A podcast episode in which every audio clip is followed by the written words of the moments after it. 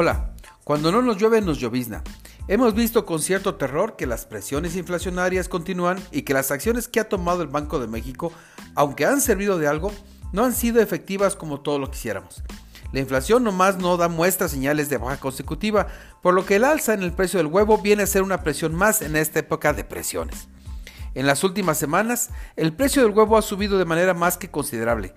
Este producto ha llegado a costar de 35 a 40 pesos en forma generalizada, pero en algunos estados como Aguascalientes, California, Michoacán y Puebla ha llegado a valer hasta 60.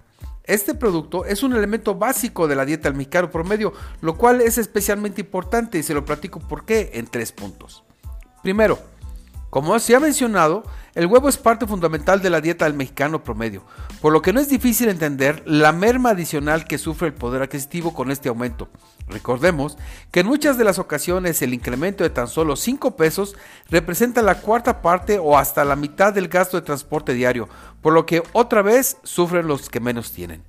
Segundo, es un hecho que este incremento del precio del huevo se da como una consecuencia de la gripe aviar que está asolando el mundo en esta época. Son millones de aves que han sido llevadas al matadero para evitar su propagación, por lo que es posible que también el valor de la carne del pollo sufra un incremento en su precio debido a esta situación.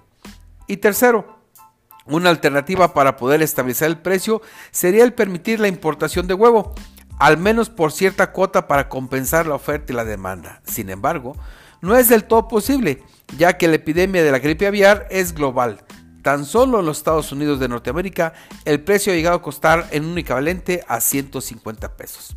En fin, tendremos que esperar para ver el efecto que esto tendrá en la tasa de inflación y cómo será el actuar de Banjico en lo que respecta a la tasa de interés. Por cierto, si esto pasa cada año, ¿por qué no actuar en consecuencia?